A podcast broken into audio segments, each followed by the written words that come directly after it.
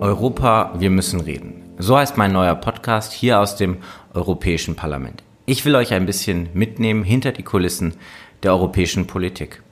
Europa ist manchmal kompliziert, es gibt ganz, ganz viele Perspektiven äh, und Aspekte, die man bedenken muss, aber es lohnt sich für Europa zu kämpfen. Und deswegen will ich hier äh, in diesem Podcast mit verschiedenen Personen, immer einem Gast sprechen, entweder jemandem aus einem anderen europäischen Land, um mit ihm tatsächlich auch den Blick auf Europa und vielleicht auch auf Deutschland in manchen Fällen zu werfen, einem Gast aus einer anderen politischen Fraktion, weil wir hier im Europäischen Parlament auch äh, ganz intensiv über Parteigrenzen hinweg in vielen Fragen zusammenarbeiten oder mit jemandem, mit dem wir wirklich hinter die Kulissen schauen. Also ganz, ganz spannende Aspekte. Ich hoffe, ihr seid dabei.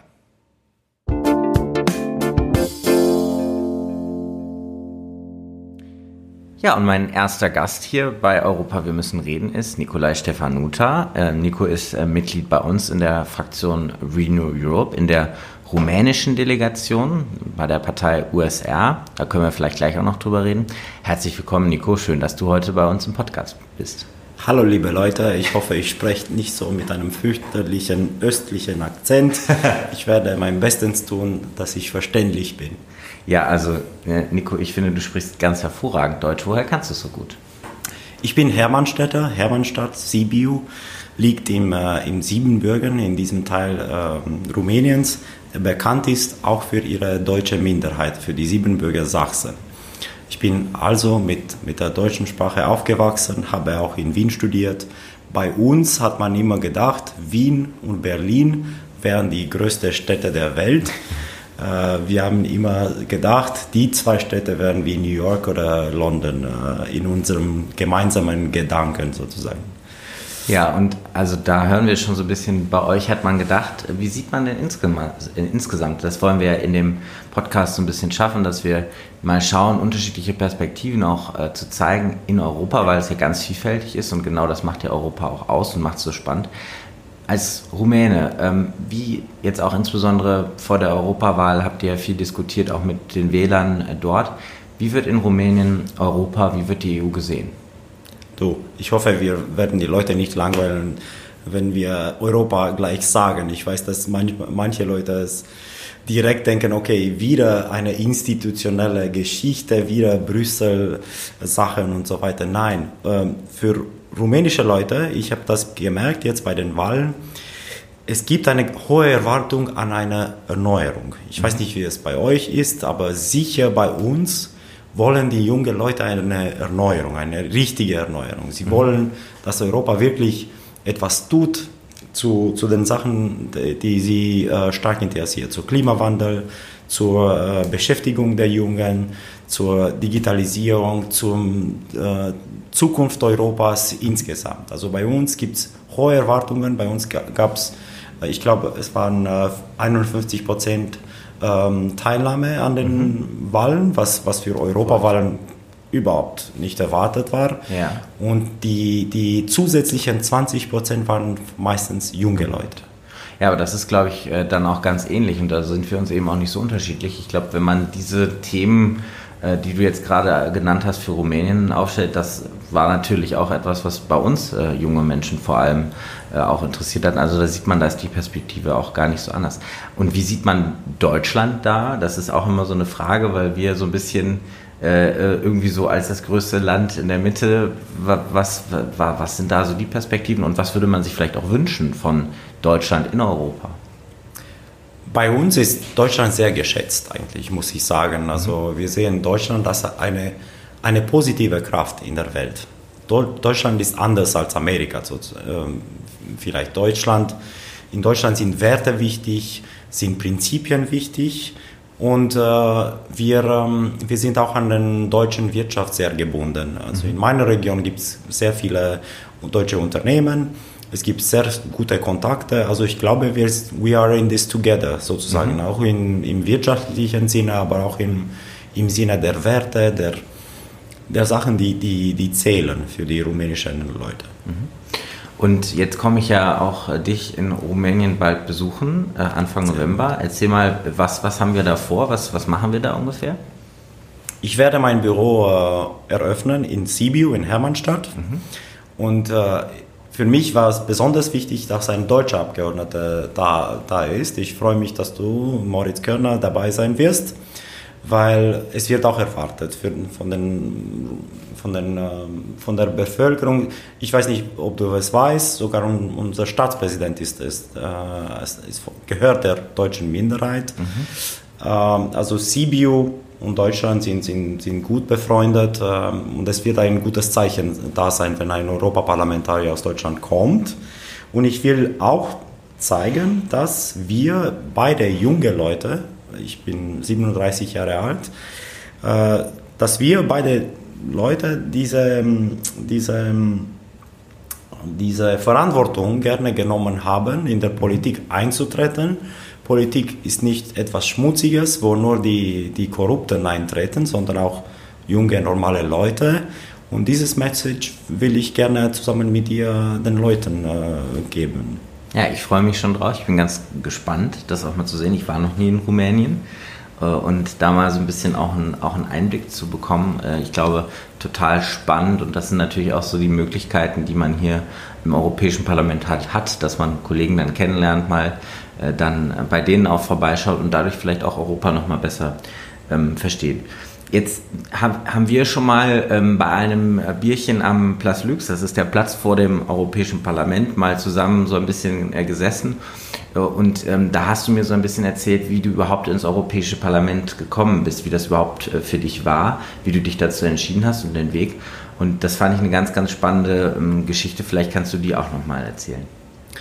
Bei uns gab es wirklich eine tolle Wahlkampagne, so Primaries in mhm. der Partei. Ich gehöre zu einer jungen rumänischen, dynamischen Partei. Das heißt ein bisschen pompös äh, Union zur Rettung Rumäniens, weil Rumänien gehört retten. Äh, und die, die Leute sind sehr, sehr idealistisch mhm. und, und sie stehen auf Prinzipien. Also für uns gab es keine Frage, dass der Parteileiter einfach die, die, die ganze Liste äh, zusammen erstellt. Bei uns gab es die Frage nach Primaries. Mhm. Wir haben Primaries organisiert und ich war in Amerika zu der Zeit. Ich, ich war äh, EU-Diplomat da in meiner äh, Karriere. Und ich bin manchmal zu unser, also sehr oft zu unseren Debatten gegangen, sogar aus, aus äh, zum Beispiel an einem, einem Wochenende musste ich aus Vancouver fliegen nach mhm. Bukarest dann am zweiten Tag nach Constanza, das liegt am Schwarzen Meer, dann am dritten Tag wieder nach Bukarest und dann am, am Montag danach äh, direkt ins Büro in Washington. Das war so, die Jetlag hatte noch keine Zeit, sich einzustellen bei mir, weil sogar ich Jetlag habe, war ich schon zurück. Äh, also es war eine tolle Kampagne, wir waren 90 Kandidaten und ich bin auf Wahnsinn. Platz 3 gekommen und, äh, und in Folge dieser Platz 3 kam ich dann ins Europäische Parlament. Aber es war super toll, das hat mir sehr gefallen. Wir haben ein bisschen nach, nach dem amerikanischen Muster, ohne das viele Geld natürlich, aber mhm. ähm, nach dem amerikanischen Muster das alles organisiert. Und unsere Partei ist sehr demokratisch, das gefällt mir auch. Ich bin am, am vorigen äh, Wochenende zur Vizepräsident der Partei gewählt worden. Oh, herzlichen wieder, Glückwunsch. Danke, wieder nach einer sehr harten Kampagne, mhm. aber ja, Prinzipien haben gewonnen. Mhm. Ja, ganz spannend. Ich weiß noch, dass wir als FDP, ähm, wir hatten ja auch eine, eine, schwierige Zeit in den letzten Jahren aus dem Bundestag rausgeflogen, jetzt wieder mittlerweile rein. Da haben wir uns damals auch mit ganz verschiedenen Wegen, zum Beispiel auch mit der Personalauswahl, mit unterschiedlichen Strukturen, wie mhm. eigentlich Parteien dann im weitesten Sinne liberale Parteien oder Parteien, die jetzt unserer Fraktion angehören, eigentlich arbeiten. Und es ist dann total spannend, das mal ähm, zu hören. Was war denn so äh, in diesem Vorwahlkampf so der, der, ähm, ja, der beeindruckendste Moment oder das, was du am meisten mitnimmst oder was vielleicht auch am längsten äh, so gehalten hat? Okay. Ich muss nur sagen, dass ich den, äh, den Linda bei, bei, bei seinem Kommunikationsstil äh, versucht habe zu kopieren. Das ist ganz gut auf, auf Instagram und auf, äh, auf äh, Facebook. Ich habe meine, meinem Team äh, ihm als Muster gegeben. Ich habe auch dem Albert Rivera von den Ciudadanos als Beispiel ja. gegeben. Der ist auch also ein, ein toller Politiker, Ja. der macht das auch Ja, gut. vielleicht hört der Christian äh, sich den Podcast ja irgendwann mal an und dann nimmt er sozusagen das Lob mit. Ja. Okay, super. äh, aber am beeindruckendsten Moment war, äh, als ich einen, einen Straßenhund gefunden habe in, in einem, auf einem Platz in, in, am, am Schwarzen Meer. Und da habe ich meine Frau äh, in Amerika angerufen und, und, und gefragt habe, Carolyn, brauchen wir einen zweiten Straßenhund, weil wir schon einen haben. Und sie sagte, okay, das wird kompliziert sein, dass du mit dem Straßenhund Kampagne machst in, im, im Land. Aber ich habe ihn in einem, beim, beim äh, Tierarzt gebracht, über, bei, beim Tierarzt übernachtet hat er und dann am zweiten Tag konnte ich ihm einfach nicht zurück auf der Straße lassen. Also ich habe ihn mit ihm, ich habe ihn mit mir ins Auto genommen und dann Kampagne gemacht mit dem Hund.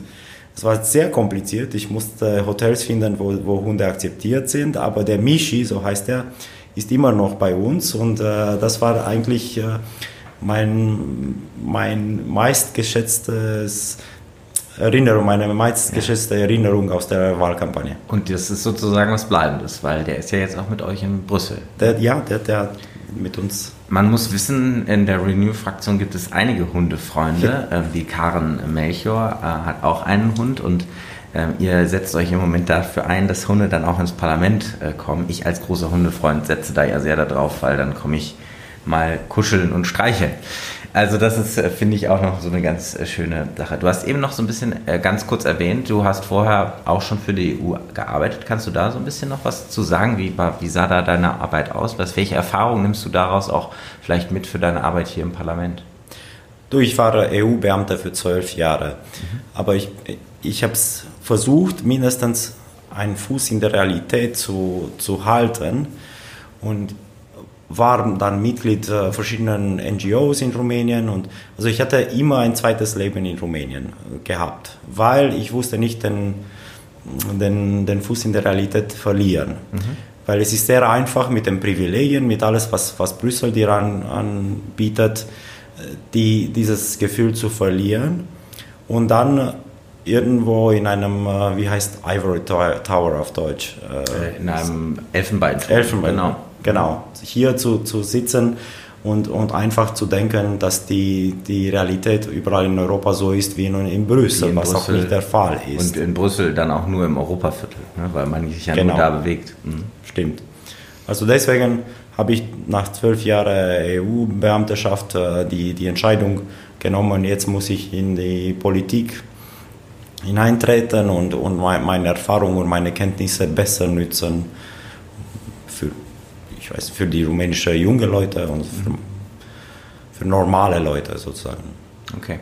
Ähm, und jetzt bist du im Europäischen Parlament, wir sind zusammen im Europäischen Parlament. Was ist so, wie, wie ist hier äh, die Arbeit? Was ist das, was dich am meisten hier fasziniert? Also ich erinnere mich noch so an meinen ersten Tag, als man dann wirklich reinkam. Natürlich war man mal im Europäischen Parlament, aber das war schon ein, ein wahnsinniges Gefühl, irgendwie diese 500 Millionen äh, Bürger, die man vertritt. Wenn man hier in Straßburg, wir nehmen den Podcast gerade in Straßburg auf, ähm, äh, wenn man hier in den, in, ins, in den Plenarsaal geht, äh, dann hat man immer das Gefühl, boah, das ist wie bei Star Wars, ja, dieses große, dieser galaktische Rat, so ungefähr.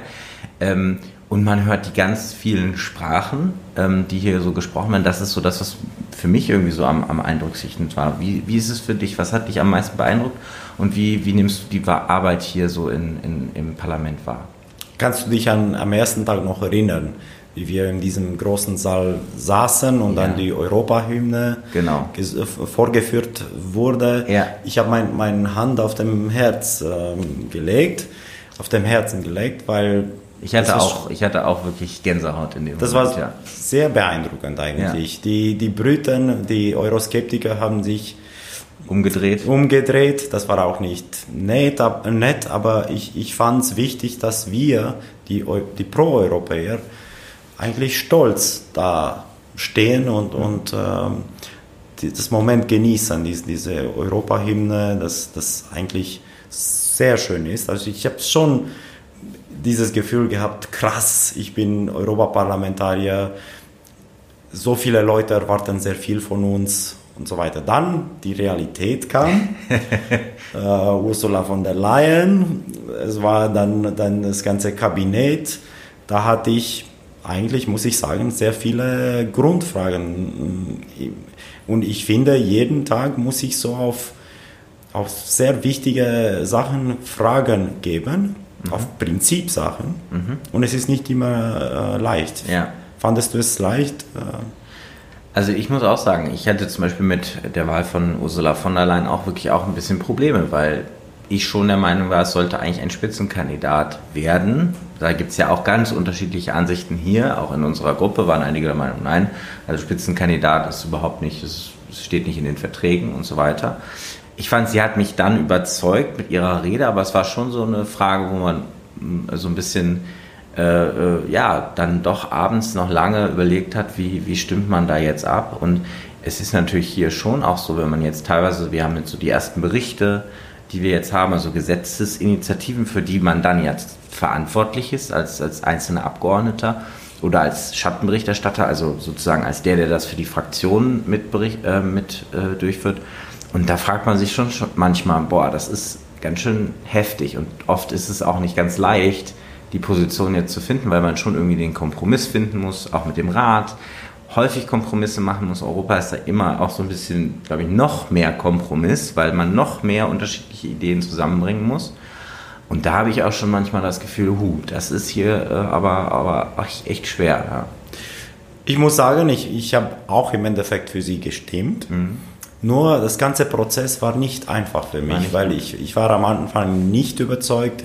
Ich habe gesagt, Europa erwartet ganz neue, auf no, ganz neue Leute ohne irgendwelche Probleme oder wie es jetzt ist bei manchen Kommissaren. Ja, wir äh, werden ja jetzt die Kommissare Ich werde nicht haben. alle, nicht für alle stimmen können, mhm. muss ich ehrlich sagen. Ich, ja. ich, ich, werde nicht für die, die, die Kommissaren stimmen, die sie die, wo es ähm, Korruptionsprobleme gibt. Da ist ja jetzt auch insbesondere bei eurer rumänischen Kandidaten. Aber nicht nur, es gibt äh, aber eine auch Reihe. Bei den Ungarn, der ist auch ein bisschen. Belgischen, glaube ich auch. Bei den belgischen wird zumindest ermittelt. Also wir werden ja. das uns jetzt mal anschauen. Natürlich muss man da auch immer sagen, es muss auch dann sich harte Fakten und das muss man sich jetzt genau anschauen. Ähm, aber sicherlich, also das ist ja auch unsere wichtige Aufgabe jetzt hier als Parlament eben in den Anhörungen, die ja kommen, äh, für die Hörer so ein bisschen, jeder Kommissar muss einmal angehört werden von den zuständigen Ausschüssen. Drei Stunden sind es, glaube ich. Also ja. es ist richtig äh, ja, grillen, sage ich mal, weil wir können da viele Fragen stellen. Wir können versuchen auch vielleicht Zugeständnisse politischerweise zu finden oder auch wirklich in die Wunden auch nochmal reinzugehen. Also für die Kommissare ganz angenehm, diese drei Stunden bestimmt.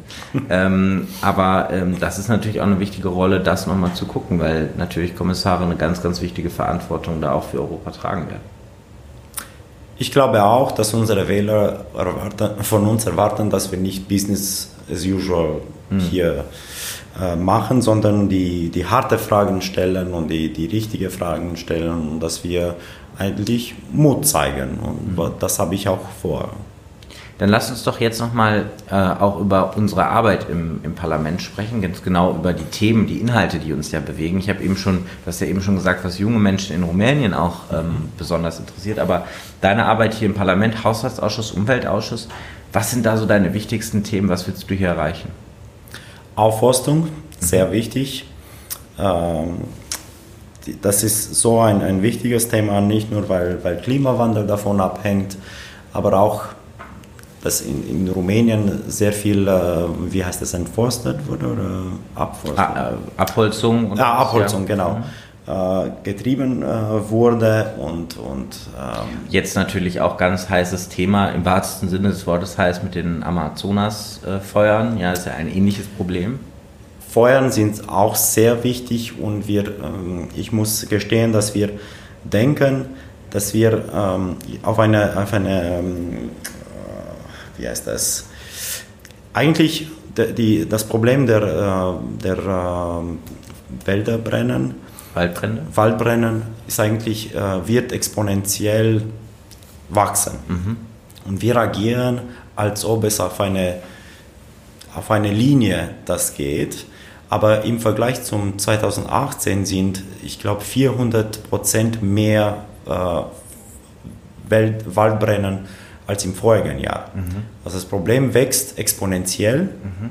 und wir agieren, als ob es, als ob es äh, im normalen Zyklus.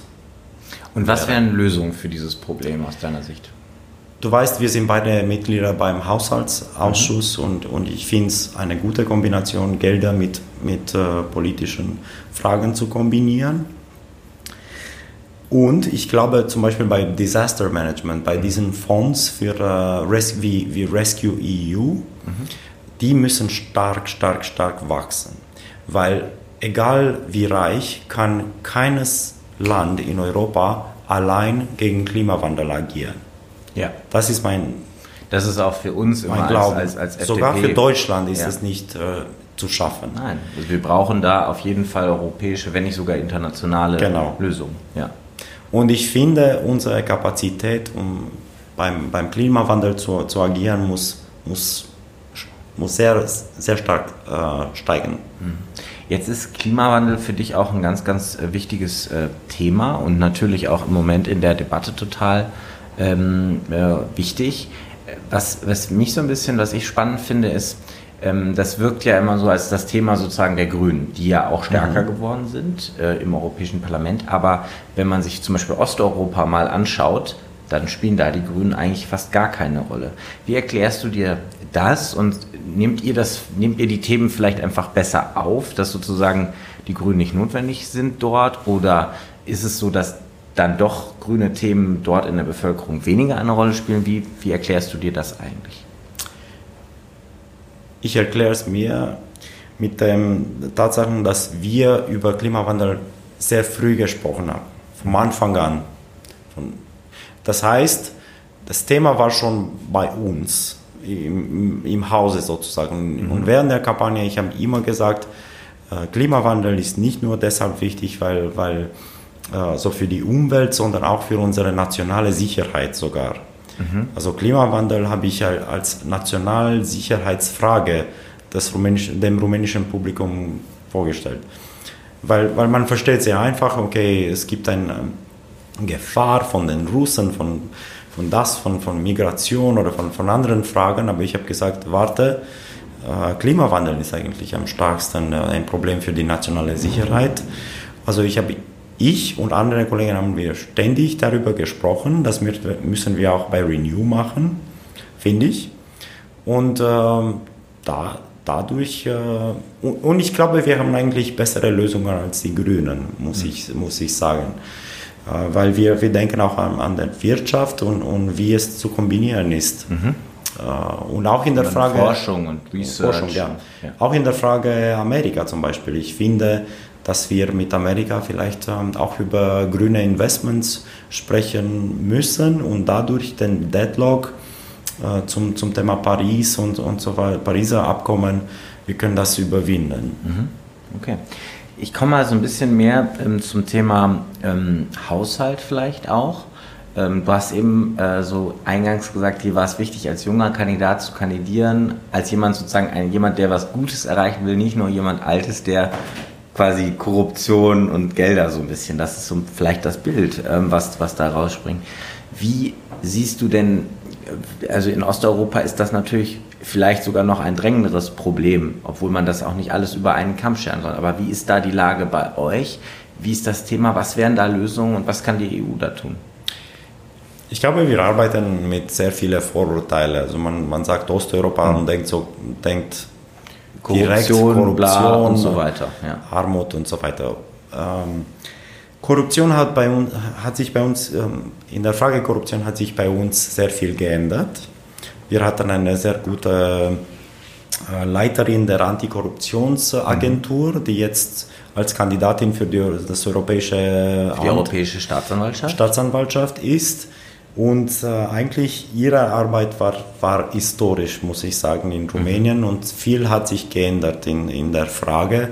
Deswegen gab es diese, diese letzte Regierung, die versucht hat, alles zurückzunehmen. Zu, zu mit dem Resultat, mit dem Ergebnis, dass Hunderttausende von jungen Leuten auf der Straße waren.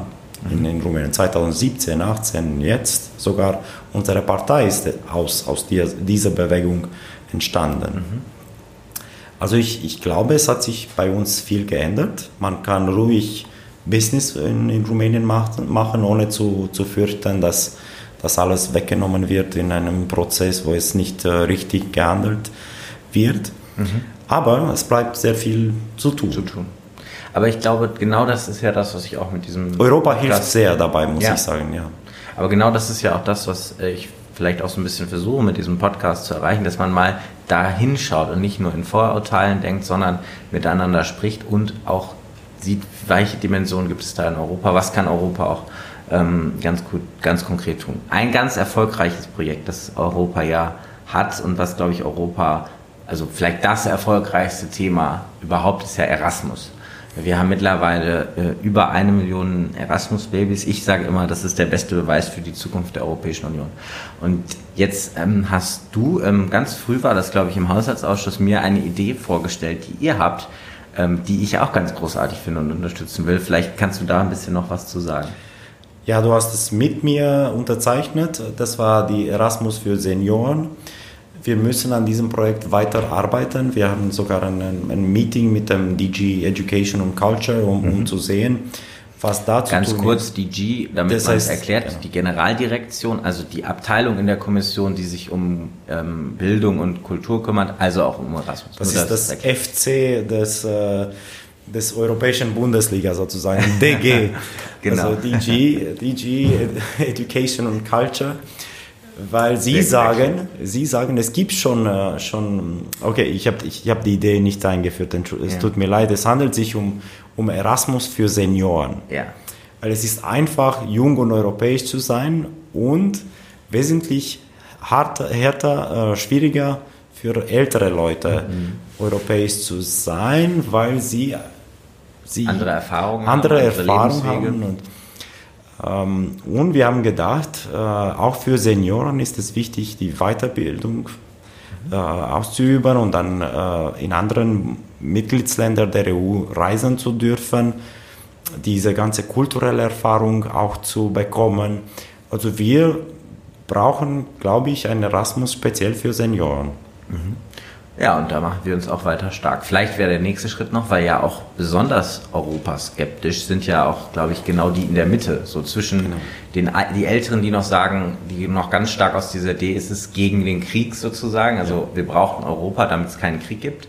Die ganz Jungen, die sagen, äh, die fragen überhaupt nicht, brauchen wir Europa, für die ist es ganz selbstverständlich, weil sie eben Erasmus und so weiter gemacht haben vielleicht auch noch für die in der Mitte, aber vielleicht in einem lebenslangen Lernen, jetzt durch Digitalisierung ja eh noch wichtiger, kann man da vielleicht auch noch Angebote schaffen. Also auch, glaube ich, ein wichtiges Thema, um Europa noch lebbarer zu machen. Dann sind wir fast schon so ein bisschen am Ende, aber da will ich noch mal so ein bisschen visionär werden mit dir. Wie stellst du dir Europa in 20 Jahren vor? Was muss die EU geschafft haben? Was wären ganz, ganz wichtige Themen aus deiner Sicht? Wie sollte die EU, wie sollte Europa aussehen? Ich glaube, Europa muss in 20 Jahr, Jahren so aussehen wie, wie ein, ein, eine richtige Union, wo, wo alle Rechte eigentlich auch Wirklichkeit sind. Mhm. Wir, wir sehen in vielen Bereichen, dass, dass europäische Rechte ähm, eigentlich nicht ausgeführt werden von den Mitgliedstaaten. Äh, die, es, es, wird wieder, wieder dieser Neid der Nationen kommt, kommt wieder äh, nach vorne. Und ich finde es nicht äh, richtig in unserem, in, in, unserem, in unserer Welt, wo eigentlich um, um sehr, sehr viele äh, Sachen geht, was uns einen und nicht äh, teilen, teilt. Teilen soll, ja. Teilen soll. Ich glaube, die Europa muss die ganze äh, vier Freiheiten eigentlich verwirklichen. Ich glaube, Europa muss so ausschauen, als wenn ein Deutscher in Konstanza in Rumänien ist, dann weiß er oder sie genau, was seine Rechte sind und fühlt mhm. sich nicht mehr in einem fremden Land. Mhm. Dass, dass der Deutsche sich so wie bei, bei sich zu Hause fühlt, überall in Europa, auch im, beim, beim, beim Lebensniveau, muss ich sagen, oder beim, beim Umweltrechte, bei Sozialrechte, bei Tierrechte, bei, mhm bei sehr vielen Sachen. ich glaube, wir können noch weiter arbeiten, dass, dass die Idee des gemeinsamen Marktes, aber nicht nur des Marktes, sondern des gemeinsamen Raums, Raumes äh, verwirklicht werden. Eine schöne Vorstellung, sozusagen ein gemeinsamer Raum der Freiheit in Europa ähm, für alle Europäer. Äh, Nico, du hast eben gesagt, äh, entschuldigt bitte, wenn ich nicht so gut Deutsch spreche. Du hast jetzt, glaube ich, hervorragend gezeigt, äh, wie toll Deutsch du sprichst. Ich fühle mich immer hier ganz schlecht, wenn ich viele Kollegen habe, die noch viel mehr Sprachen so gut sprechen. Ich muss auch fleißig noch Sprachen lernen. Denn das ist natürlich auch immer noch ein Thema. Die vielen Sprachen in Europa macht die Vielfalt aus, macht es auch manchmal komplizierter. Aber das liegt auch daran, dass die Deutschen in den 90er Jahren sehr gut investiert haben. In, ich habe mein, mein Deutsch beim, beim Goethe-Institut ja. gelernt und äh, das war für uns besser als die deutsche Botschaft sozusagen, weil mhm. äh, wenn es in, in einer Stadt, wo es ein Goethe-Institut gab, gab es einen Blick in der, in, in, der, ähm, in einem fremden Land, in einer fremden Kultur. Es gab, es gab Zugang zu, zu, zum Internationalen, zum Europäischen. Also es hat sehr, sehr viel geholfen, muss ich sagen. Ah, das ist auch ein spannender Aspekt wo man nochmal sieht, welch, wie wichtig die Arbeit auch des Goethe-Instituts ist. Europa, wir müssen reden. Es war sehr, sehr schön, äh, mit dir zu reden. Lieber Nico, vielen, vielen Dank, dass du da warst. Danke, liebe Zuschauer. Danke, Moritz Körner. Tschüss.